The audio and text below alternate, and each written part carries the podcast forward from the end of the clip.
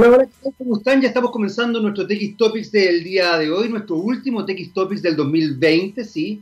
Porque ya, eh, recuerden que el viernes es primero de enero, así que vamos a estar descansando. Además, no quiero pensar siquiera en el estado en que estará nuestro querido Gabriel Cedrés, eh, porque me pone nervioso. Él cree que va a lograr ser un Jedi. Yo insisto en que no lo logrará, dado su conducta alcoholizada. Lo voy a dejar ahí, lo voy a dejar ahí porque no quiero meterme en la vida privada de nadie. Ya me metí durante mucho tiempo en la vida privada de la gente trabajando en programas de farándula. Eh, les decía que hoy día es el último programa del año 2020. Eh, y es raro lo que pasa con esto del cambio de año. ¿ah? La gente le da una connotación eh, muy potente al cambio de ciclo, cuando en definitiva es una, nomenclatura humana, lenguaje nuevamente, comunicación. En, resumen, esto es simplemente un cambio de ciclo porque se decidió en algún momento de la historia que el 31 de enero, 31 eh, de enero, o sea, el número y el mes también, nomenclatura humana, se establecía el cambio de ciclo. Y ahí hay miles de personas que dicen que se acaba el 2020, que venga el 2021, y se sacan los números, etcétera, etcétera, desde el punto de vista esotérico. Me van a escupir aquí todos mis compañeros eh, de la ciencia más absoluta, pero efectivamente es bien sorprendente todo lo que ocurre respecto a una cierta instancia de fe frente a este cambio de ciclo, que en definitiva es cambiar del 2020 al 2021, insisto, una propuesta y una nomenclatura absolutamente humana. Vamos a hacer un breve paréntesis porque queremos saludar, por supuesto, a Aguas Andinas y contarte que hace 10 años los santiaguinos comenzamos a vivir en un entorno libre de la contaminación de las aguas servidas. Hoy celebramos, sí, celebramos ya 10 años de un Mapocho limpio y ciudadano. ¿Qué tal? Qué maravilla eso, ¿no? ¿Cómo nos cambiaste la vida, Aguas Andinas? ¿Cómo nos la íbamos a saludar? Que ha estado con nosotros durante todo este tiempo. Ya llevamos seis meses con Aguas Andinas. ¿eh? No, cinco. Nos queda un mes, ¿no? Sí, llevamos cinco meses con Aguas Andinas. Bueno, te estaba contando eh, que efectivamente estamos en el último programa de, eh, del año 2020 y por supuesto este 2020 cierra con varios elementos bien importantes. Por un lado, eh, esta especie de meme viviente que se vivió el día de ayer con la subsecretaria del Ministerio de Salud, la señora Daza, mostrando un papelito escrito a mano para decirle a la gente que llame a ese número y que en definitiva se comuniquen con ellos para hacer una, un seguimiento de los que vinieron en el avión junto con la persona que trajo esta cepa del COVID-19, nueva cepa, hay otros que dicen que no es una nueva cepa, sino que es una mutación del virus, lógica, bueno, no sé, yo ahí no me manejo, para eso está nuestro rockstar Gabriel León que nos puede explicar mejor el tema, pero comunicacionalmente sí me manejo. Y de verdad, de verdad, de verdad, yo no sé, esto no es una idea mía, esto creo que lo dijo otra persona en Twitter, pero la verdad es que somos el país del meme. O sea, ver a la subsecretaria con ese cartelito escrito a mano, diciéndole a la gente que llame, me parece insólito porque si esa es la forma en que el Ministerio de Salud y el gobierno están desarrollando la trazabilidad, queda claro que no hay trazabilidad posible. Así que eso por un lado. Por otro lado, los medios de comunicación que nunca dejan de sorprender, sacan en las noticias algo maravilloso diciendo fiesta clandestina en espacio Broadway, una fiesta que viene eh, anunciada creo que desde el 2 de diciembre aproximadamente, y resulta que va las fuerzas de carabinero a eh, controlar esta fiesta clandestina, la gente se escapa de manera sorprendente, eh, rara la fiesta, 500 mil pesos una mesa, entre 500 mil y 800 mil pesos, con auspiciadores en plena, en plena, ¿cómo se llama? En plena pandemia, Em, llama la atención. Pero lo que llama la atención también es que mientras las noticias ponen énfasis en esto, que está bien, está bien poner énfasis en esto, resulta que aparece en un GC, un generador de caracteres, en negro, chiquitito, chiquitito ahí abajo, que cinco imputados del caso Chong, que no es menor, quedarán libres. ¿Y por qué digo que esto no es menor? Porque el caso Chong es bien complejo desde un punto de vista de cómo se construye socioculturalmente nuestro país.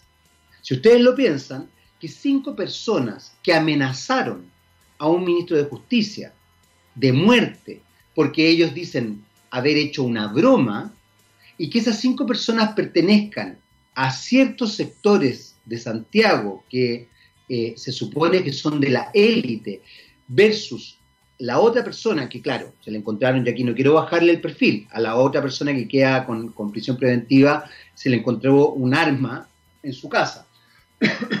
Pero la verdad es que amenazar a un ministro de Justicia de muerte, creyendo que es una broma, me parece gravísimo. Y me parece gravísimo que se libere a esas personas porque, de alguna manera, y aquí lo junto con el espacio Broadway y con esta fiesta clandestina, porque eso, de eso se trata nuestro país. Justamente de eso se trata nuestro país. Se trata de que en realidad aquí solamente se encarcela la pobreza, solamente se encarcela a ciertos sectores de la población. Y además se da a entender que si tú perteneces a otro sector de la población, viviendo en ciertos sectores o teniendo poder adquisitivo, puedes hacer lo que quieras incluso amenazar de muerte, como una broma, a una ministra de Justicia, como es lo que ocurre en el caso Chong. Pero también sorprende, porque esto es un análisis personal, y alguien podrá estar de acuerdo o no de acuerdo conmigo, pero sorprende que los medios de comunicación a, eso, a esa noticia no le den relevancia y solamente lo pongan como un GC chiquitito debajo de la noticia importante, que es que hubo una fiesta clandestina con más de 400 personas en una discoteca en el sector de Pudahuel o camino a Pudahuel. Eso es por otro lado. Bueno, el cierre de este año es impresionante. La verdad es que como ustedes se dan cuenta, no hay, eh, como que no hay descanso. Y para cerrar, pero yo creo que esta es una noticia positiva. Eh, ayer el Senado argentino aprobó una ley de aborto libre para todas las mujeres. Y yo quiero eh, destacar a la senadora argentina Gladys González, que es del Frente Pro. Ella es cristiana, sí, cristiana, y además de derecha. Eh, destacarla porque ella votó a favor del aborto libre. Eh, es la segunda vez que vota a favor del aborto libre. Y la verdad es que su discurso para sostener su, su voto es realmente sorprendente. Y dentro de esas cosas que dice es que la clandestinidad mata. El aborto clandestino mata. Eh, también dice que cuántas católicas y cristianas abortan, eh, justificando su voto a favor. Y aquí hay algo que es re importante. Más allá de si tú estás de acuerdo o no estás de acuerdo con el aborto, primero, si eres hombre no tienes nada que decir porque el cuerpo no es tuyo, es el cuerpo de las mujeres. Y segundo, el que haya aborto libre no significa que te obliguen a abortar. Esa va a ser una decisión tuya. Significa simplemente que tienes el derecho a decidir. Entonces, hay varios elementos que tomar en consideración. Yo los invito a buscar el discurso que da la senadora argentina Gladys González, fundamentalmente porque es de derecha y es cristiana. Y la verdad es que tener un nivel de ese tipo de senadores con ese tipo de reflexión es maravilloso. Eh, bienvenido por eh, las mujeres argentinas que hicieron, que lograron este triunfo, porque finalmente hace que nuestro país vecino sea más justo. Insisto, aquí no pasa por si tú estás de acuerdo o no estás de acuerdo con el aborto. Pasa simplemente porque tengas un derecho. Y sobre todo, porque las mujeres tengan derechos sobre su cuerpo. Si tú eres católico y no estás de acuerdo con el aborto, no abortes. Si tú eres católico, no impongas leyes. Dale fuerza a tu religión, a tus creencias, para que la gente católica efectivamente cumpla con las doctrinas propias de tu fe. Pero no impongas. Eh, es una opinión personal en todo caso. ¿ah? Yo aquí corro con colores propios, porque ni Cedrés piensa como yo, ni Cedrés ¿Para qué hablar de Iron Man, que es una persona patética? Eh, bueno, vamos a dejarlo ahí porque vamos a partir este último programa con una canción maravillosa, homenajeando también a una mujer increíble que luchó por los derechos de los afrodescendientes en Estados Unidos, una activista sorprendente, Nina Simone.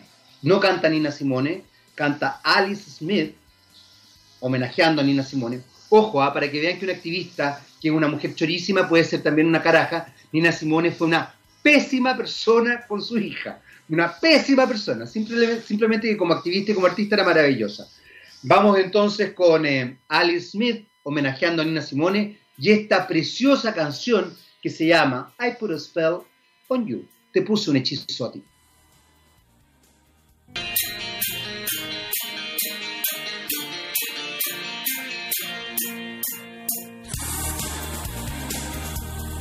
Muy bien, ya estamos de vuelta, ya estamos eh, con nuestro invitado, esa era Alice Smith con este homenaje a Nina Simone, I Put a Spell on You. Recordarles que eh, en TX Topics solo, solo tocamos mujeres. Eh, en rock, en rhythm and blues y también a veces en pop, aunque a Iron Man, qué vergüenza, me da tanta vergüenza, pero en realidad lo que pasa es que no quiero decir su nombre porque, porque creo que para qué lo voy a funar públicamente. Sí, tenemos una persona que se cree Iron Man dentro de eh, TXRadio.com, lamentablemente. Por supuesto, si ustedes lo conocieran se darían cuenta que está lejos de ser Iron Man. Ya está con nosotros nuestro invitado del día de hoy, Francisco Navarrete, cofundador de Sherpa 2B. Ahí me va a explicar si es Sherpa 2B o Sherpa 2B, o no sé, ahí, ahí Francisco nos va a contar. Él es gerente comercial, además de cofundador, y ya está con nosotros don Francisco. Francisco, ¿cómo estáis? Bien, y tú, Jaime, mucho, mucho gusto, encantado de estar acá. Yo feliz de que estés acá. Eh, Francisco, además, yo, perdón, eh, tengo que contarlo. Francisco es de profesión psicólogo. Yo creo que eso, ¿sabéis que Yo creo que eso siempre ayuda. ¿ah? Estaba pensando, ¿sabéis qué estaba pensando el otro día? A raíz de que eres psicólogo, de que la ex vocera del gobierno de Bachelet y hoy día posible candidata por la nueva coalición, que ya no sé cómo se llama, Paula Narváez también es psicóloga. Y yo pensaba que en realidad la psicología es una profesión súper bonita cuando se aplica en otras instancias. O sea, es una profesión que te permite una cierta sensibilidad con el entorno, o por lo menos entender o tratar de entender el entorno, que me parece súper, súper positivo. Pero no vamos a hablar de ti como psicólogo, sino que vamos a hablar de ti como gerente comercial y cofundador de Sherpa 2B o 2B. ¿Cómo se pronuncia? Cuéntanos. Es B2B o B2B, como business to business. Ah, Sherpa B2B. Business to business. Perfecto, ya. yo me lo había escrito todo junto, entonces yo ahí le. Ya, es B2B, perfecto. Exacto. Business to business. Cuéntanos, porque Sherpa es bonito, ya necesita la analogía. Me imagino que el Sherpa pusieron Sherpa por los Sherpas, ¿o no? Por los... Exactamente, Sherpa es la analogía en el fondo del Sherpa que en los Himalayas te ayuda a llevar la carga. Exactamente. específicamente por eso el nombre. Mira, te cuento un poco. Esta empresa surge el 2008. Somos tres socios eh, fundadores que nos dimos cuenta que en el fondo hay una necesidad gigante de importar productos desde Asia, que muchas empresas querían importar cosas, pero que habían riesgos que eran muy altos. Sobre todo riesgos de estafa, riesgos de problemas de calidad, riesgos de producción. Entonces lo que nosotros decidimos fue efectivamente irnos e instalarnos en China y generar una oficina allá. O sea, nosotros cada uno vivió aproximadamente como siete años en China y armamos una oficina que funciona como partner estratégico de otra empresa, como que fuera tu propia oficina de adquisiciones para que tú puedas comprar desde China. Eso es lo que hacemos muy a grande rasgos. Oye, pero, pero ya, a ver, espérate, no, no, no, si es que esto, es, porque yo leía algunas cosas. Primero, entiendo que ustedes tres, los tres socios, hacen artes marciales. Ahí se conocieron. Sí, nosotros nos partimos haciendo artes marciales cuando éramos chicos y después no, teníamos un grupo de música y después nos empezamos a meter al negocio ya más viejo y seguimos juntos en todo este camino. Ya, espérate. Quiero, quiero, perdona que me vaya lo anecdótico, pero tenemos, tenemos por lo menos tenemos una, media hora. Sí, no te preocupes. Pregúntame lo que queráis. Vamos de lo anecdótico. ¿A qué edad hacían artes marciales? Uno tenía, yo tenía 15 años, el otro 18 y el otro 15 eh, también. Ya, ok. O sea, adolescentes, adolescentes, chicos, adolescentes. Adolescentes, sí. Después hicieron un grupo de música. ¿Qué música tocaban? Tocábamos hartos covers, no éramos tan talentosos para, para, decirte en serio. Pero tocábamos los chicos covers de Estéreo, por ejemplo, tocábamos hartos. Eh, tocábamos The Killers también, y cuando nos dimos cuenta que no teníamos mucho talento para la música, nos metimos en el negocio. A ver, espérate. ¿Y qué edad tenían más o menos cuando hacían música? Ahí teníamos como 24 más o menos. Sí, ya. 24, 25, estábamos como algunos saliendo de la universidad, otros que ya habían salido hace 2, 3 años más o menos, como ese periodo que están algunos empezando a trabajar y que los otros están como saliendo de la universidad. Tú, tú cuando estudiaste psicología, Francisco, te, metiste más en el área, en el área eh, comercial, digamos, como psicología administrativa o, o no, ¿cómo se llama? Se, me olvidó el nombre ahora, pero es como... No, mira, yo tuve, suerte, Jaime, en ese sentido, porque yo cuando iba como en tercero o cuarto me di cuenta que yo no quería ejercer como psicólogo, que quería hacer otra cosa, que la carrera me gustaba un montón, pero que yo no me veía ejerciendo ahí y tuve suerte, ¿por qué? Porque eh, me fui a intercambio a Australia, para la Universidad de Melbourne, y mm, tuve suerte además, ¿por qué? Porque estaba viviendo en una casa con un chino. Y este chino, yo le conté que, estaba, que había tomado un ramo que se llamaba Australia hoy en día entonces me dice, ¿por qué? Era una casa donde vivían eh, harta gente de diferentes nacionalidades, pero yo me hice súper amigo de él. Y me dice, ¿por qué hay que tomar? Él vivía en Australia desde como los 13 años. Entonces me decía, ¿por qué hay que tomar ese ramo? Si vaya a vivir en Australia, basta con ver las noticias y vaya a empezar a entender la cultura australiana. Entonces me, casi que me dijo que era un imbécil por tomar el ramo. Me dijo, ¿por qué no estudiáis, ¿por qué no estudiáis un idioma mejor? Y me dijo, si tú estudiáis chino, yo te ayudo. Que es algo que yo pensé que no iba a usar nunca en la vida. Pero eh, fue como ya, estoy de intercambio, en el fondo estaba tomando puros ramos comerciales en Australia que eran como de conducta del consumidor, algunos de recursos humanos, y dije, ya, voy a estudiar chino, no pierdo nada. Y fue súper útil para mí porque me dio las bases para cuando yo después me fui para China, porque el sistema educacional australiano para aprender idioma estaba muy avanzado. Ahora está como de moda empezar a estudiar mandarín en, en Chile, está como recién agarrando, pero yo te digo que esto ha sido el año 2007 y el sistema educacional que tenían era muy incentivo, o sea, muy, muy intensivo, perdón. Eh, tenían seis horas a la semana, muy enfocado en la escritura, que eso es súper importante cuando tú aprendís mandarín porque los sonidos son muy parecidos. Y para que te hagas una idea, yo le ponía, eh, yo hablo mandarín, pero obviamente hablo con acento. Yo le ponía grabaciones de mi profesor al Tom, que era mi amigo, y él me decía, habla tan bien que yo no te podría decir que es un australiano. O sea, hablaba tan bien mandarín, con acento, que pasaba como si fuera China. A eso es lo que voy, que el sistema ya estaba muy avanzado porque ella ya había vivido 20 años en China. Entonces tuve la suerte como de meterme justo en un rally que estaba más adelantado porque yo estaba mucho más cercano a China de lo que está Chile eh, en distancia y eso hace una distancia temporal también. Oye, lo encuentro, eh, me, encanta lo que me estés contando. Eh, a ver, voy a hacer un paréntesis que no puedo dejar de, hacerlo por, la gente que nos está escuchando. Lo que acaba de contar Francisco respecto a su experiencia estudiantil me parece tan importante. Tú sabes que mi hijo entró a psicología también. Mm. Y en primer año, pasando a segundo año, pasó, aprobó todos los, ramos, pasó a segundo año, y me dice, papá, me encanta psicología, pero yo no me veo estudiando psicología. O sea, no me veo ejerciendo. que es muy parecido a lo que te pasó a ti. Bueno, y se cambió a comercial. De hecho, yo te diría que quizás por perfil, eh, hay, hay cosas que, efectivamente tienen, tienen distinto. Ahora, a él le sirvió mucho el haber estudiado psicología, porque le permitió, y eso que estudió un año, tú eres psicólogo, eh, le permitió vincularse eh, reflexivamente con el entorno, que me parece que es sustancial. Eh, que quizás hay otras carreras que no te, que no te dan esa, esa, esa instancia de juicio crítico, más reflexivo y todo. Por otro lado, ¿qué edad tenías cuando estabas en Australia? eh, de haber tenido como, no me acuerdo exacto, pero haber tenido como 24 años. Oye, un poco comentando lo que tú estás diciendo, es que me, me gusta mucho ese punto, que yo tuve la suerte en el fondo, pero creo que ahora con los tiempos que vivimos, que tú te das cuenta que como que tu destino no está marcado. O sea, da lo mismo lo que estudies. Siempre hay más oportunidades, como que no hay nada fatalista. Ahora tú podías aprender si querías aprender algo específico, basta con que hay video en YouTube. Entonces yo creo que la generación de ahora recién está como entendiendo eso. Yo lo, yo lo hice como por necesidad porque caché que no quería seguir por ahí nomás. Pero, pero sí me di cuenta, por ejemplo, cuando estaba en Australia también, que había mucha gente que hacía, no sé, por el Bachelor of Arts y después se dedicaba a otra cuestión, nada que ver, y que eran contratados para cargos de negocio. Entonces, como que no era acá que están ceñidos. Es que, ¿sabéis lo que pasa? Es muy loco y qué bueno que... Eh, lo que estáis diciendo, eh, porque yo siento que Chile en ese sentido tiene una, una estructura conservadora de una rigidez tremenda. De todas maneras. Es como, si estudiaste esto, no puedes dedicarte a otra cosa que no sea esto. Eh, Yo creo que tú ahí, al, al, al, al- también al dedicarte a la psicología laboral, te permitió est- est- establecer una pata distinta.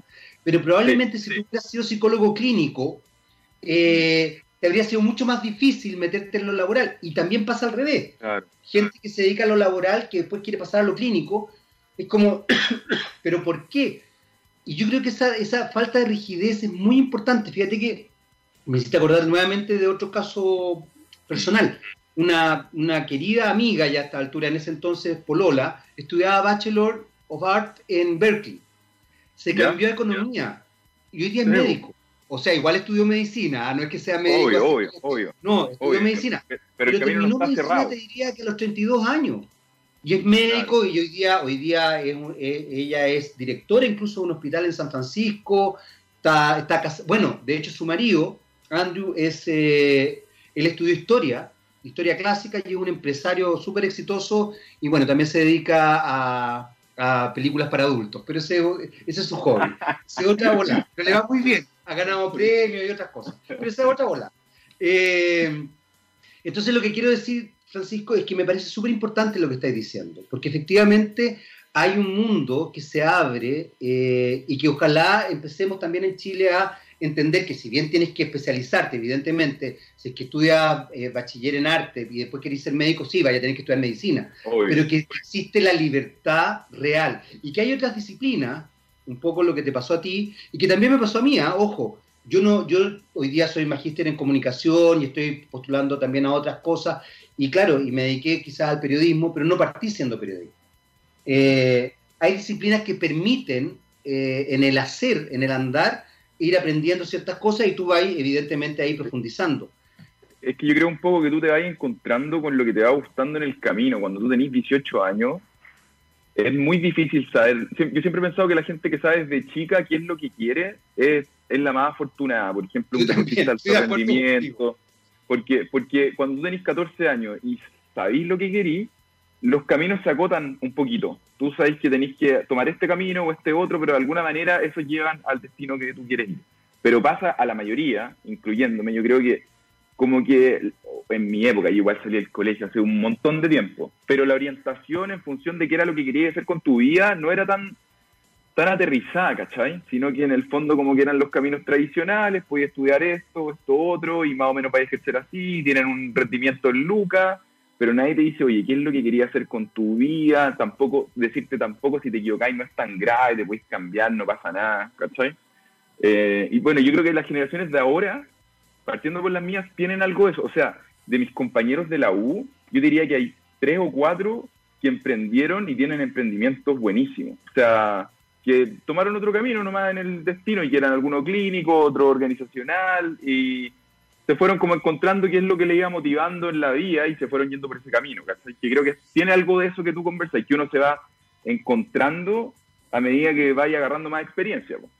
Exacto, exacto. Y justamente eso lo quiero vincular con lo que ustedes hacen, con esta idea del Sherpa B2B, eh, porque de alguna forma también es ir encontrando espacios, Mm. tú hablabas de los emprendimientos, no solamente ir encontrando, por eso te, te preguntaba que quizás partiéramos de la génesis.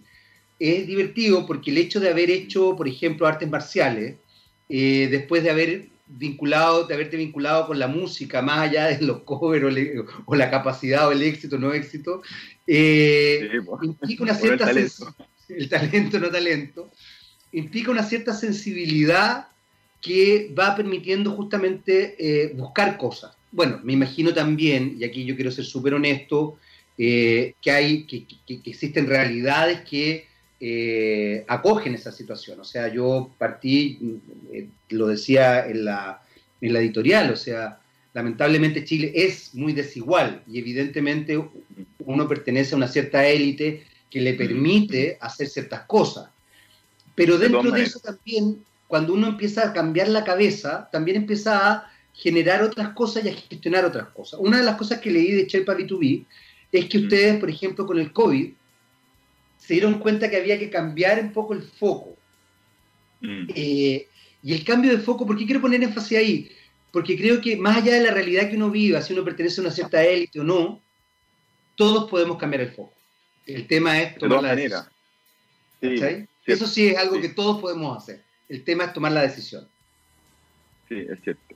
¿Cómo, cómo ha sido Chepa B2B eh, desde cierto punto de vista? ¿Cómo lo ha afectado? ¿Y a qué se dedican concretamente? Porque, porque quiero que, para que nos metamos un poquito para, que se entienda, para que se entienda un poco, eh, para que se entienda un poco como el negocio, te, te, te, voy a explicar cómo el modelo de negocio y después te explico cómo nos afectó el COVID, ¿te parece? Perfecto, por supuesto. Mira, lo que hacemos nosotros es que efectivamente, eh, Jaime, imagínate que tú tenías una empresa no sé, de, ponerte un ejemplo de sillas, por poner un ejemplo muy fácil. y tú en el fondo lo que haces es que fabricas sillas acá en Chile y compras eh, en plaza, que significa comprar nacional a ciertos precios, vais creciendo, tenéis ciertos montos, o incluso puede ser que también importes desde China y tenéis problemas de calidad, o en el fondo no, no está llegando a buen precio, te cuesta comunicarte con el proveedor, ya, ahí es donde entra el espacio de nosotros. Nosotros tomamos todo ese problema y te lo resolvemos. O sea, tú te sentáis conmigo y me decís, oye Pancho, mira, esta es la silla que yo estoy trayendo, necesito, traer X unidades de este color, con este diseño, eh, te lo estoy simplificando mucho con el, con el producto más fácil, Claro, pero me decís, quiero traerlo y nosotros nos encargamos de todo. Cuando digo de todo, de todo. Desde primero encontrar a un fabricante, ¿ya? Que sea un fabricante que en el fondo cumpla con todos los requisitos que nosotros ponemos, que tienen filtros económicos, filtros en el fondo de responsabilidad social, em, cuando ya y que, sea una empresa que tenga cierta trayectoria. Entonces nosotros buscamos un pool de, de, de, proveedores y con esos proveedores yo te digo un precio. Y digo, mira, el precio de tu producto puede estar acá puesto en bodega a este precio. Y tú me, dices, oye, sé que el precio está buenísimo, me interesa. O sabéis que no, todavía no está tan bueno. Ok, una vez que acordamos el precio, yo te traigo una muestra del producto para asegurarte de que lo que tú vas a traer es efectivamente lo que te va a llegar después. O sea, porque las fotos se prestan para muchos errores. Entonces nosotros... Para no caer en el meme, digamos. Lo que pedí, lo que me llegó, digamos. E, exactamente. Traemos una muestra, tú la revisáis, me decís qué comentarios tienes, si hay que hacer alguna modificación, si está perfecta, acordamos el packing y después de eso nosotros nos encargamos de todo el proceso de la producción. Desde que empieza la producción hasta que se entrega la, la mercadería ya, la embarcamos en, en, Asia, la traemos a Chile, la desembarcamos acá, la desaduanamos, hacemos el reparto y la dejamos en tu bodega. Es el modelo de negocios con diferentes productos. Y atendemos desde, desde, desde pequeñas empresas hasta empresas muy grandes. Ahora, hay algo, porque ustedes son B2B. Eh, no, ahí lo que pasa es que, es que claro, es que pensé, me acordé, me acordé de, una amiga que es arquitecto, pero que ella se dedicó a la arquitectura interior. Y entonces pensé, fíjate, mira, mira la, la, locura. Eh, el otro día ella me decía que tenía que encargar una cosa puntual. Eso ustedes no lo hacen. Algo puntual. No, nosotros, nosotros es puro B2B. Sí, sí. No, las muestras siempre en el fondo nosotros trabajamos por, por, por volumen. Eh, pero en lo, que, en lo que es producto específico, igual hay páginas buenas donde uno puede... Eh, lo que pasa es que el modelo B2C a B2B es muy diferente, porque cuando tú en el fondo te debes traer una cosita específica que no sea tan tan cara, si te llega mala, ya, costa un día nomás. Pero cuando te metí en un contenedor completo y no te llega lo que tú estás pidiendo, incluso no por no porque te quisieron estafar, sino por negligencia del proveedor o negligencia en que no se acordaron los empaques, eh, eh, es como un problema más grande y ahí es donde nosotros tenemos espacio. Nosotros existimos gracias a que ese es un problema constante en todas las empresas, en todos los tamaños de empresas. Ahora, eso, eso marca, marca una cosa bien, bien interesante desde, desde ese punto de vista, porque efectivamente establece un vínculo primero con Asia. ¿Es con toda Asia solamente con China todo esto? No, nosotros, mira, en general es mucho, muchísimo más fuerte desde China, pero igual traemos desde otros, desde otros países en Asia. O sea, lo, que pasa es que eso lo hacemos con ventas esporádicas y obviamente el volumen que tenemos desde China y la cadena logística que tenemos en China es mucho más potente. Ahora hemos traído de diferentes países de, Asia, o sea, de Malasia, de Indonesia, no hay, no hay problema, lo podemos hacer igual, pero la diferencia que tenemos con China es gigantesca. Porque en el fondo nosotros estamos... en China, ¿no? Los tres vivieron en China. Los tres vivimos en China. Yo, de hecho, viví en la ciudad donde empezó el COVID. Una de las ciudades donde viví. bueno, pero no, me imagino que no en la época del COVID. Porque, no, ya no estaba, ya no estaba, ya no estaba por suerte. No, viví ahí, viví en varias ciudades, en Nantong, en Wuhan, en, en Chuhai, pero claro, la ventaja es que nosotros armamos un equipo de personal nativo y compramos en el interior, tenemos exenciones tributarias. O sea, a mí me pasa N que yo llego a fabricantes que pasan por tres manos de productos que yo sé que compran acá. Entonces, en precios somos muy potentes y eso hace que incluso empresas que tienen oficina en China nos compran a nosotros. Ya, o sea, buenísimo eso. Eso, espérate, espérate, espérate. ¿Y eso, ustedes tienen oficinas también allá en China? ¿Tienen oficina allá? Sí. ¿Y hay algunos socios allá o, todos funcionan desde acá? En general, en general lo que hicimos en primera instancia fue que nos turnamos viviendo allá. Siempre estábamos de a dos. Eh, mientras empezó la empresa, eh, y nos fuimos turnando eh, durante dos años, se volvía alguno, se iba otro para allá y así estuvimos durante los primeros diez años.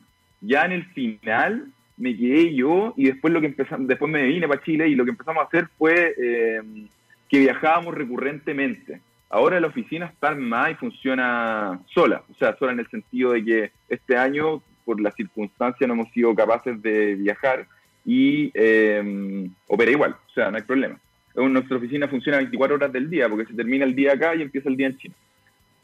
Y uniéndome un poco a lo que tú me habías preguntado del COVID, para que no quede flotando sí, obvio, de hecho iba, iba, para allá ahora. Dale.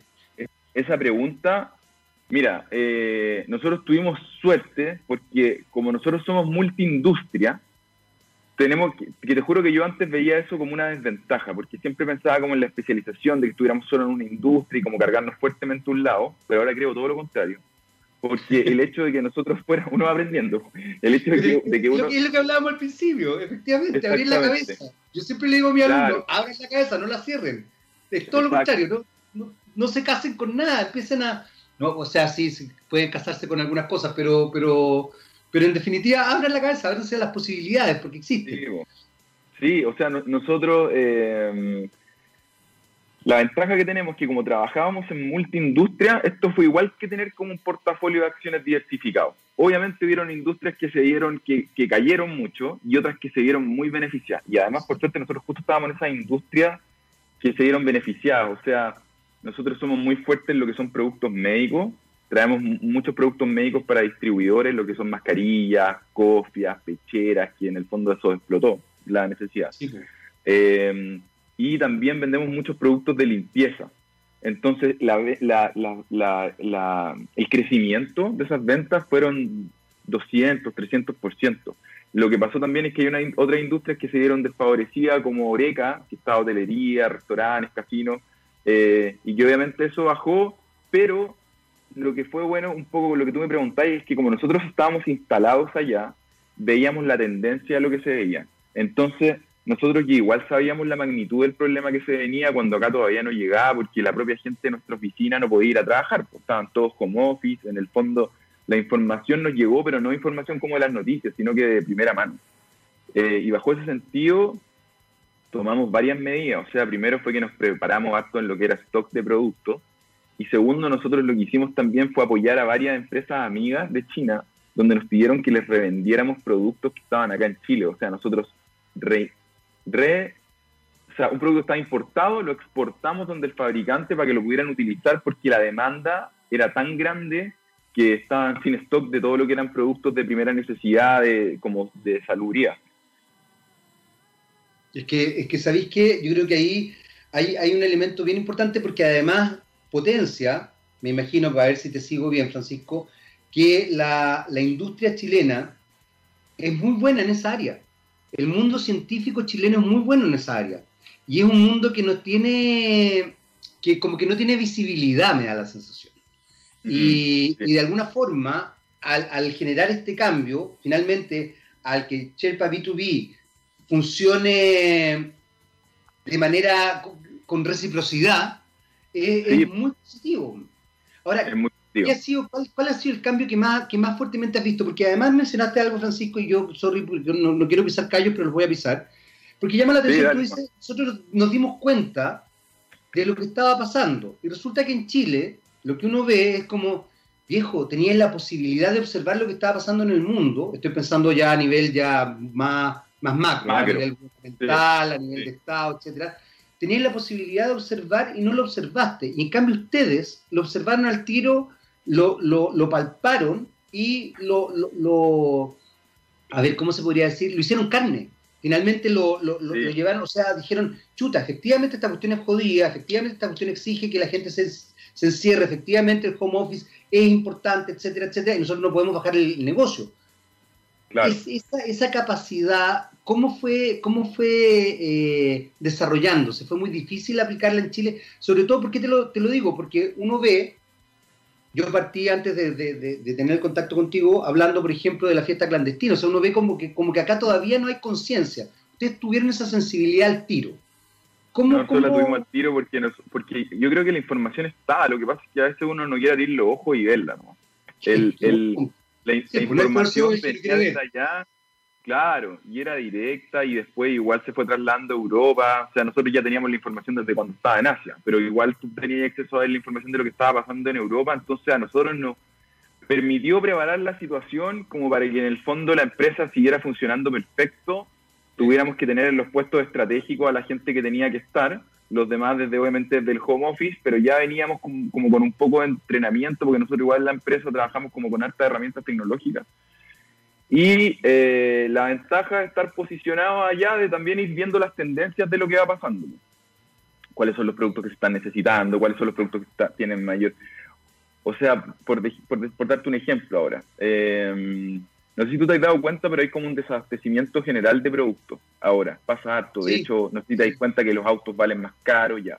Una de las razones principales de lo que pasa, de lo, por lo que pasa eso, es que hay un desabastecimiento general de contenedores. ¿Qué es lo que pasó? Hubo tanta demanda en el mundo por solicitar los productos que se exportaban desde allá, obviamente una explosión en los precios de las materias primas, porque imagínate, alguien que, alguien que necesita, fabricaba materia prima para muchos productos de TNT, que, que en el fondo se hacen las mascarillas, unas sábanas de papel, hubo tanta demanda que obviamente los precios empezaron a subir. Y además lo que pasa ahora es que se exportó tanto y en general cuando tú compras un contenedor lo que hacen los países es que después venden otro producto de vuelta, por ejemplo acá eh, algún producto de, no sé, vino, y se manda de vuelta a China y así pasa hay escasez ahora porque están todos los contenedores afuera. Entonces los precios de los contenedores ahora que, no sé, que anteriormente en un periodo alto te podían llegar a costar 3 mil dólares, un contenedor ahora está en 6.500 y subiendo. O sea, el doble de lo que salía.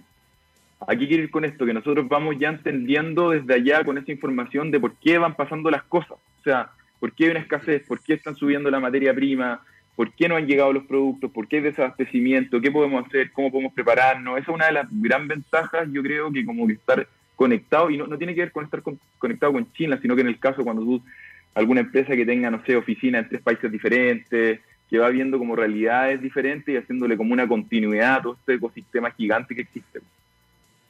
Fíjate que yo quiero destacar eh, algo que acabas de mencionar que no es menor, estar conectado. Mm. Ustedes están conectados Tú decías también el tema de, ver lo que está pasando. Y yo te decía esta frase típica de no hay ciego que no quiero ver, que yo creo que es cierto, porque efectivamente incluso una persona privada de visión ve de otra manera, pero ve. En cambio, una persona que no quiere ver es brutal. Y en ese sentido también eh, se, se, conjuga con otro elemento que no es menor, porque en Chile no solamente golpea el COVID, venimos de un, momento bien complejo que es eh, el, estallido social, que tiene que ver además con la desconexión, a propósito de lo que tú estás diciendo.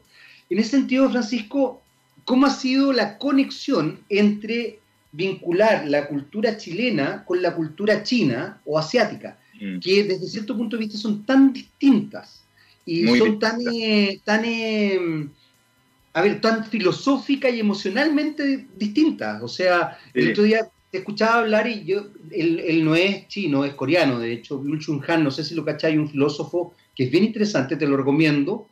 Eh, bueno, además, mira, son unos libros, pero de 100 páginas, 80 páginas, todo rentar, y un gallo muy interesante porque además justamente habla de, de, temas comerciales, de redes sociales, de la, de la vinculación con, por ejemplo, tiene un libro precioso que, que tiene que ver con la copia, que como, como a los chinos les da lo mismo la copia, que ellos encuentran que el valor está en el objeto más allá de si es copiado o no es copiado. Entonces, hay miles de cosas bien, bien interesantes. ¿Cómo ha sido para ustedes vincularse culturalmente o vincular culturalmente hacia con Chile? Y, y, quizás más puntualmente China con Chile. Mira, ha sido un trabajo igual eh, potente y como de varios años yo te diría que la mayor estrategia que nosotros hemos utilizado, aunque no tenga mucho que ver como con una estrategia comercial, es tratar de, de meterle la mayor cantidad de onda a la empresa y de generar vínculos entre la gente que estaba allá y la gente que estaba acá. O sea, hubo, mucho un trabajo como de establecer la buena onda, de contar la historia entre nosotros, de mandar muchas fotos, de contar quién era la persona que trabajaba allá, porque en el fondo si tú lo que pasa a mucha gente que compra, pues si tú, no sé, veías un mail y dice Jason Lee, como que no, eso no significa nada para ti, no es nadie. ¿Quién es Jason Lee? ¿Cachai? Pero cuando tú en el fondo sabías en la oficina de allá que es otra persona, que tiene una historia, que empezamos a mandar las fotos, que la talla, se van generando vínculos y entonces se van generando como relaciones humanas. Igual obviamente hay dificultades a nivel idiomático, pero en general como que te digo que la gente siempre ha tratado de ir como subiendo el nivel ni siquiera porque nosotros lo potenciamos tanto, sino que como iniciativa propia, no sé, de estudiar inglés, de estudiar español. Eh, entonces eso ha sido muy bueno para como vencer todas las dificultades que obviamente tiene tener eh, diferencias culturales, diferencias de idioma, diferencias de horario. Entonces como que un poco que la buena onda y la amistad supere eh, las otras dificultades que tiene, porque tiene que ver que también tiene una cuestión de gastante del día al día, de qué es lo que es relación comercial, imagínate, revisar con proveedores, las diferencias de horario, que no se entendió bien una palabra, entonces un poco eso, posicionar la existencia de otro ser de otro lado diferente y en general el equipo se quiere harto, te diría yo. ¿Viste, cómo te sirve ser psicólogo? Algo ayuda. Sí, pues, o sea, lo que tú estás diciendo tiene que ver justamente con, o sea, generar una, buena relación, generar buena onda. Eh, a ver, finalmente todos los que alguna vez nos hemos hecho terapia o creemos en la psicología, entendemos que en definitiva es tener un buen vivir, lograr un buen vivir sin hacerle tan, ojalá no hacerle ningún daño al resto, y si, y si eres un tipo más tóxico, ojalá hacerle el menos daño posible y darte cuenta de eso que también es eso, es como tomar conciencia. O sea, yo creo que una persona que se ha hecho terapia, yo, yo me hice psicoanálisis muchos años, y creo que una de las cosas que, que, logré incorporar es justamente eso, darme cuenta. Entonces, si tú vayas a ser un carajo y te das cuenta que eres un carajo, lo más probable es que dejes de ser carajo, porque ser carajo consciente es lo peor. O sea, quiere decir que eres un... No voy a decir lo que se me viene a la cabeza, pero, pero quiere decir que eres una muy mala persona. Y nadie quiere ser mala persona. Lo que te quiero decir es que, mira qué potente, porque con el ejemplo que me acabas de decir, de generar buena onda, tiene que ver, tiene que ver con tu raíz laboral también, tiene que ver con, la idea de, tener una buena vida. Ahora, en ese, sentido... igual fue, fue, fue un, aprendizaje constante. Te diría que fue como que no sé si lo traía tan, tan arraigado, pero fue como que me fui dando en el camino cuenta que ese era el mejor camino. O sea, me entendí porque uno cuando empieza una empresa quizá, o mi caso, no digo que el caso de todos, está muy enfocado como a los resultados o a los números, a que resulte, pero cuando te hay dando el... La May, que es la jefa de la oficina ella siempre me muestra un dibujito donde aparece un monito que te dice uno planifica la vida así, y aparece como una línea, ¿cachai? Y después, pero la vida es así, y aparece un monito abajo donde tiene una montaña, un río, se cae un precipicio, después sigue, entonces yo creo que eso, eso te lo da la experiencia nomás. Como de mm, cuando te das cuenta que hay cosas que ya no son tan importantes, que hay problemas que van a aparecer, que no tenés que tomarte las cosas tan a pecho, que eso te lo va dando como el, el vivir esa cantidad de problemas constantemente hasta que después como que bajáis el nivel y como que te das cuenta que hay otros caminos que son mejores. Eso para mí personalmente fue como algo un poco también de, de la experiencia en el día a día. Pero además, además fíjate, Francisco, que, que, tomando en consideración lo que dice y que yo creo que tienes toda la razón, tiene que, habla también de una cierta sensibilidad que te permite conectarte con eso. Porque a mí me ha pasado, por ejemplo, en otras, en otras áreas, pero me ha pasado, qué sé yo, en el mundo de los medios, que yo de repente me enfrento a gente que dice, quiero ser famoso. Y tú le dices, pero ¿qué, significa quiero ser famoso? Puedes ser famoso porque eres un asesino, Puedes ser famoso porque eres el más carajo y mala persona de todo el mundo y ser absolutamente famoso. ¿Qué es ser famoso? Desde dónde quieres ser famoso. O sea, si, tu vínculo es tener reconocimiento público, ser conocido públicamente, que finalmente tiene mucho que ver con la sociedad que vivimos hoy día, esta especie de, de ¿cómo se podría decir?, de difuminación entre lo público y lo privado, donde todos nos exponemos en vitrina constantemente a través de Instagram, de Twitter, de no sé qué cosa, o ponemos o, nos vinculamos con los quienes queremos ser.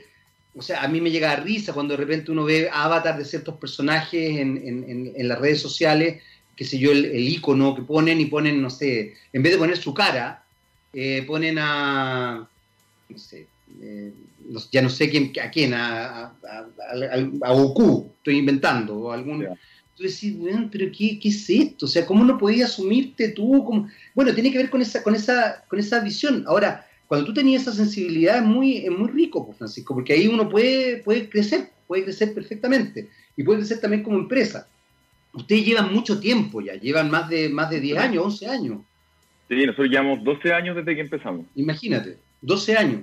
Ahora, en ese sentido, porque se nos está acabando el tiempo, la verdad que ha sido muy, muy entretenido conversar contigo, eh, ¿cómo se contactan con ustedes?